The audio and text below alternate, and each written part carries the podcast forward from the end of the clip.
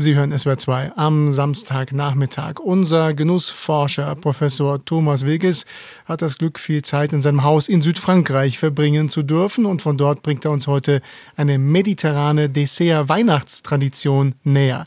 Les Treize Desserts, die 13 Desserts. Bonjour, Monsieur Wilges, schön, dass Sie bei uns sind. Bonjour, Monsieur Armbruster. genau, so ist korrekt ausgesprochen. Erzählen Sie doch erstmal ein bisschen mehr über diese schöne Tradition in der Provence, les treize desserts. Ja, das ist natürlich eine große Geschichte, nicht? Das heißt natürlich übersetzt 13 Desserts zu Weihnachten. Es ist natürlich so etwas, was sehr stark zum Christentum gehört und deswegen werden einfach typische Desserts, also typische kleine Beigaben genommen, 13 an der Zahl. Äh, das symbolisiert natürlich die 13 Apostel, wobei natürlich man den Judas dort mitzählt, nicht nur die 12, sondern die 13.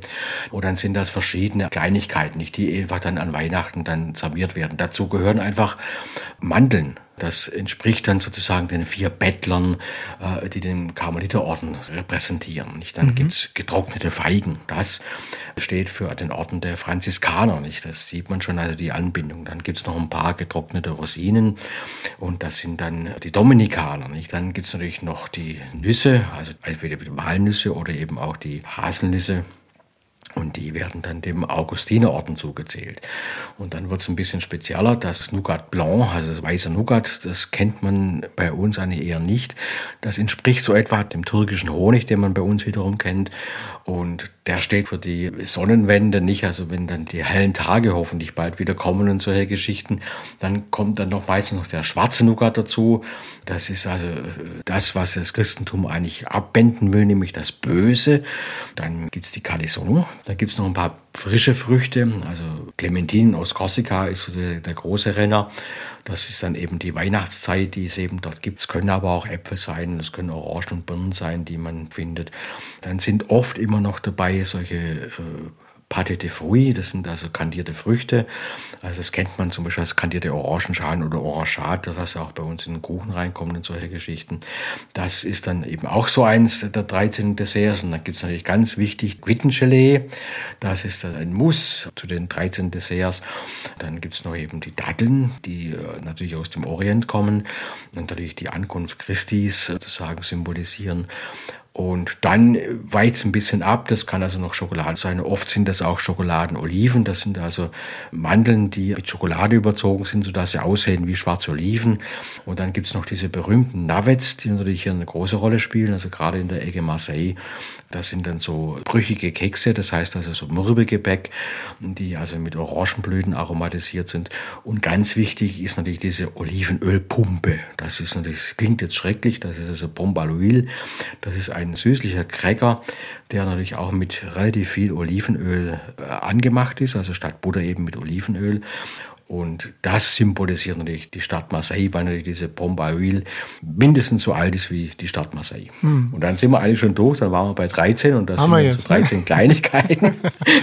ich meine, und das sind ja wirklich eine tolle Tradition. Und ein Teil davon sind eben diese Calisson Decks, ähm, so ein genau. Gebäck in Rautenform. Ich kenne das auch aus der Provence, nehme ich immer gerne als Mitbringsel auch mit, wenn ich mal da bin. Schmecken sehr lecker. Was ist denn die Geschichte hinter diesen Calisson? Der erste, der das wohl produziert hat, war ein Konditor von dem König René, also der René. Der ist also hier in der Provence allpräsent, muss man sagen. Also da gibt es ganze Weingüter hier, äh, René, und da gibt es auch ein Museum der Calisson, wo man das jetzt anschauen kann. Und diese Süßigkeit, die wurde also für die Hochzeit von König René äh, von Anjou, das ist wiederum eher im Norden, mit seiner Frau Jeanne kreiert. Mhm. Und die Legende sagt also, dass man den Konditor fragt, was dieses neue Dessert sein soll. Das sagt er, die Calisun.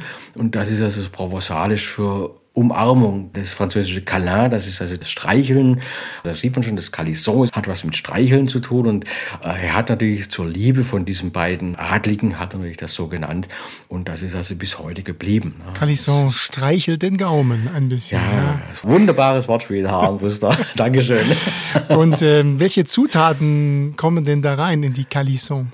Grundlage für die Caleçon sind natürlich Mandelpulver, ein bisschen Zucker muss da rein, kandierte Melonen, die gibt es natürlich hier auch en masse, kandierte Orangen, kandierte Zitronen und dann noch etwas Clementine, die geben so ein bisschen noch ein intensiveres Zitrusaroma und dann auch wieder Orangenblütenwasser und dann vielleicht noch so ein Bittermandelaroma noch dazu, um einfach die Mandeln noch ein bisschen zu unterstützen. Da sieht man schon, das ist eine relativ klebrige Angelegenheit. Man kann also diese Canaison selbst machen, aber das ist mühsam und man muss dort den Kneter wirklich gut laufen lassen und viel Zeit investieren, um diese klebrige Masse schneidbar zu machen. Also es ist nicht so ganz einfach, das selbst zu machen. Deswegen die Idee, das als Mitbringsel zu tätigen oder auch im Internet zu bestellen, ist schon nicht schlecht. Und in Ihrem Rezept äh, machen Sie jetzt nicht diese fertigen Gebäckstücke, also diese Rauten, sondern Sie nehmen diese Grundmasse der Calisson und machen da so eine Art Konfitüre. Wie genau. funktioniert das? Ja, ich nehme tatsächlich die fertigen Cardisson, also mit allem drum und dran, mhm. so wie sie sind, also mit der Oblade, die da drunten ist.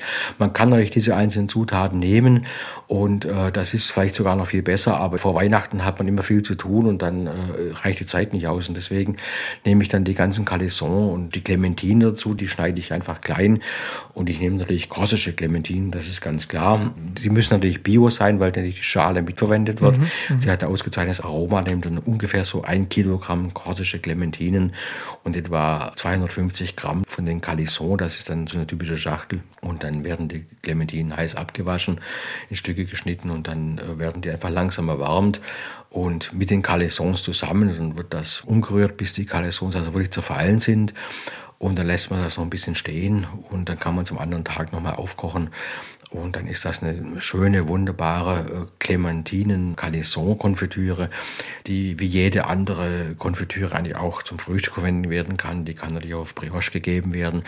Die kann natürlich eben auch zum Beispiel natürlich auch in winterliche Salate eingemischt werden, sozusagen als leichte süßlich-säuerliche Zugabe als Vinaigrette. Nicht, das kann man natürlich auch machen. Oder man kann sie natürlich eben auch zu Fleisch servieren, gerade im Winter, wenn man da Gänsebrüste isst oder auch wild, dann hat man natürlich dort eben statt den obligatorischen Preiselbeeren einfach da mal etwas Provenzalisches auf dem Teller. Was Besonderes. So ein Klecks. Ja. Mhm. das ist dann schon was anderes. Ne? Ja, also vielseitig verwendbar, aber ich stelle mir das mal so vor, an einem schönen Weihnachtsmorgen ein duftendes Stück Brioche und dann die Clementinen Calisson Decks als Konfitüre drauf, da ist das Fest doch gerettet. Vielen Dank für diese Inspiration, Professor Thomas Weges vom Max-Planck-Institut in Mainz. Und das Rezept und das Gespräch können Sie auch nachlesen, nachhören bei uns auf der Homepage swr2.de.